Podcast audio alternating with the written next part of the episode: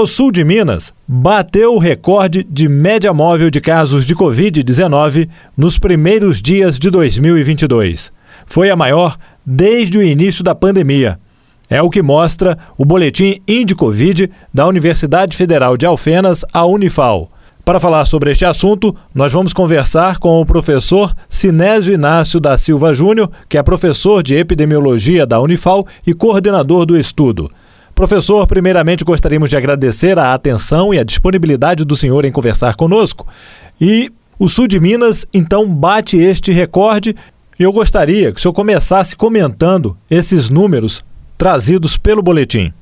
Nossa região sul de Minas, a média móvel de casos, né, que é o indicador é, que tem sido usado, de, desta segunda-feira, dia 10 de janeiro, foi a maior média móvel de novos casos de toda toda a pandemia aqui no sul de Minas.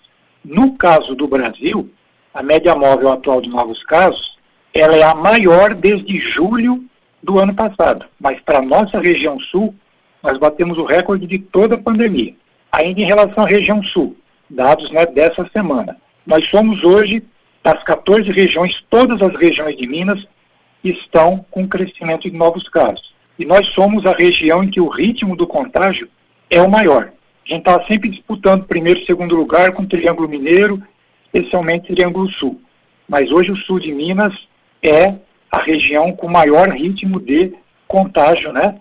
É, de novos casos de Covid e predominantemente agora, né, já dominou é, a situação, o cenário epidêmico, a variante Ômicron. Até eu ia perguntar justamente isso para o senhor. Então, isso já é um efeito da variante Ômicron? Já é um efeito da variante Ômicron. Nós tivemos né, uma, uma repetição que, né, vamos ter o tempo, ainda um tempo para estudar para ver o quanto foi é, coincidente ou não, o seguinte aspecto. Quando a gente olha para trás e vê o que aconteceu nesta época do ano, em 2021, né, Natal de 2021, passagem de ano de 2021, e mesmo 2020, a gente viu o quê? Mas vamos lá, né, 2021. Então, 2020 para 2021, Natal 2020 para 2000, é, Natal 2020 e passagem de ano de 2020 para 2021. A gente tinha ali a variante gama começando a predominar. Né? Ela tava, na verdade, ela estava predominando. Os eventos de final de ano foi o, não vou dizer nem um estupim, foi o catalisador. Agora, né, a gente diz coincidentemente ou não, porque de repente está tendo uma periodicidade de surgimento de variante aí. O que, que a gente viveu? A gente viveu o Natal de 2021, a passagem de ano de 2021 para 2022 e todos os eventos né, que potencializam contato e transmissão, sob o efeito de uma nova variante também mais transmissível, que agora é a Ômicron. Isso potencializou enormemente, assim como os eventos de final de ano em 2020 para 2021 potencializaram a gama, agora nós potencializamos, estamos potencializando a Ômicron. E vamos lá, na verdade 10, 11 de janeiro, hoje já é um tempo hábil para ver o impacto da passagem de ano mesmo, né? Réveillon, né? Réveillon, dia 31 de dezembro, 1 de janeiro. E nós temos né, uma particularidade no Brasil, que a gente observou já em 2021. Mesmo período de carnaval, em que festas né, é, públicas, como as que estão sendo aí canceladas, né, não houveram, houve o feriadão, certo? Houve o feriadão. Aí houve um novo impulso. Então nós temos mais esse desafio. O que, é que nós vamos fazer, que é uma coisa muito brasileira, né? Precisamos convir aí que os outros países eles não têm essa, essa circunstância que a gente vai ter, como é que a gente vai viver aí com o nosso período de carnaval, vamos colocar assim, mesmo de novo as festas, é, ah, de rua, de blocos e tal, e mesmo, né, que é alguma coisa para se pensar, né, proíbe festa na rua, ah, mas eu vou deixar no salão que é fechado que eu controlo a entrada, mas é fechado.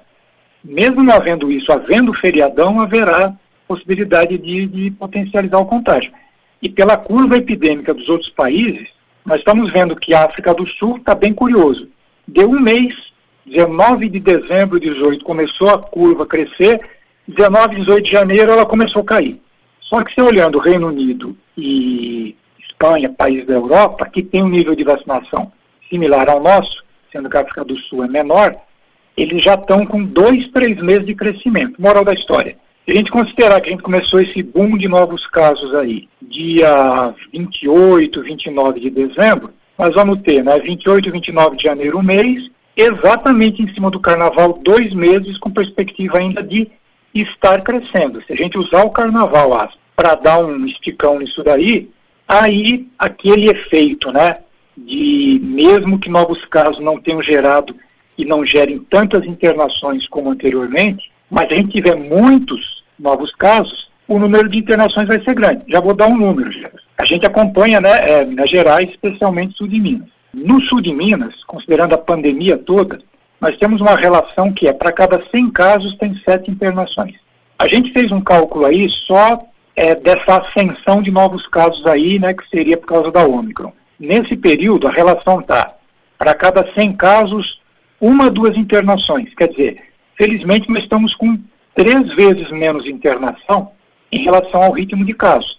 Agora vamos pensar junto. Se a gente tiver três vezes mais casos do que tivemos, a gente chega no mesmo número de internações que nos afligiu no passado. Né? Ou seja, além de viver uma situação de incerteza, né? Não ter certeza de como vai ser essa curva, como o senhor colocou, se vai ser igual a da África ou da Europa, ao mesmo tempo temos as incertezas por parte dos governos, que se tomam ou não medidas mais restritivas.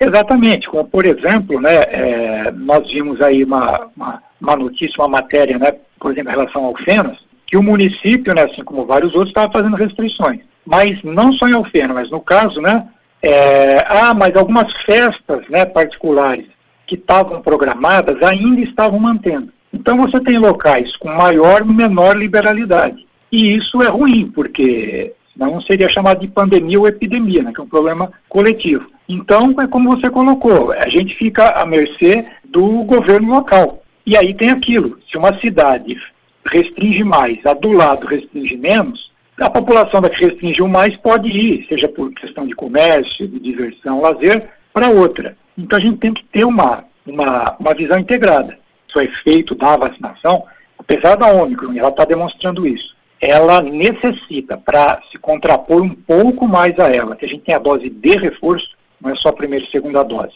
para conter novos casos, ainda assim as vacinas estão funcionando bem para conter o ritmo de mortes. Né? Minas Gerais hoje está com é, crescimento da média móvel de mortes, mas em níveis ainda incomparavelmente menores do que já aconteceu. Mas, sempre lembrando, epidemia se faz controlando novos casos. Esse é o indicador. E quanto mais novos casos tiverem, essa é a lição de cada variante de preocupação que surge, mais risco de novas variantes surgirem. Então, se a gente fala, que aliás, né, um, um comentário né, a respeito da Ômicron, né, você, tem o, você tem duas vertentes. Uma vertente otimista que diz o seguinte, opa, ela está expandindo o contágio, felizmente não vai matar como matava antes, porque ela seria um pouco menos é, virulenta, manifestações menos graves ela provoca. E sem dúvida, porque tem muita gente já vacinada. E com isso ela vai, né, o próprio contágio dela, se somar as vacinas, pessoas contagiadas tomam vacina, vacina de reforço, a gente cria a imunidade coletiva. Uma visão otimista. Possível, é possível.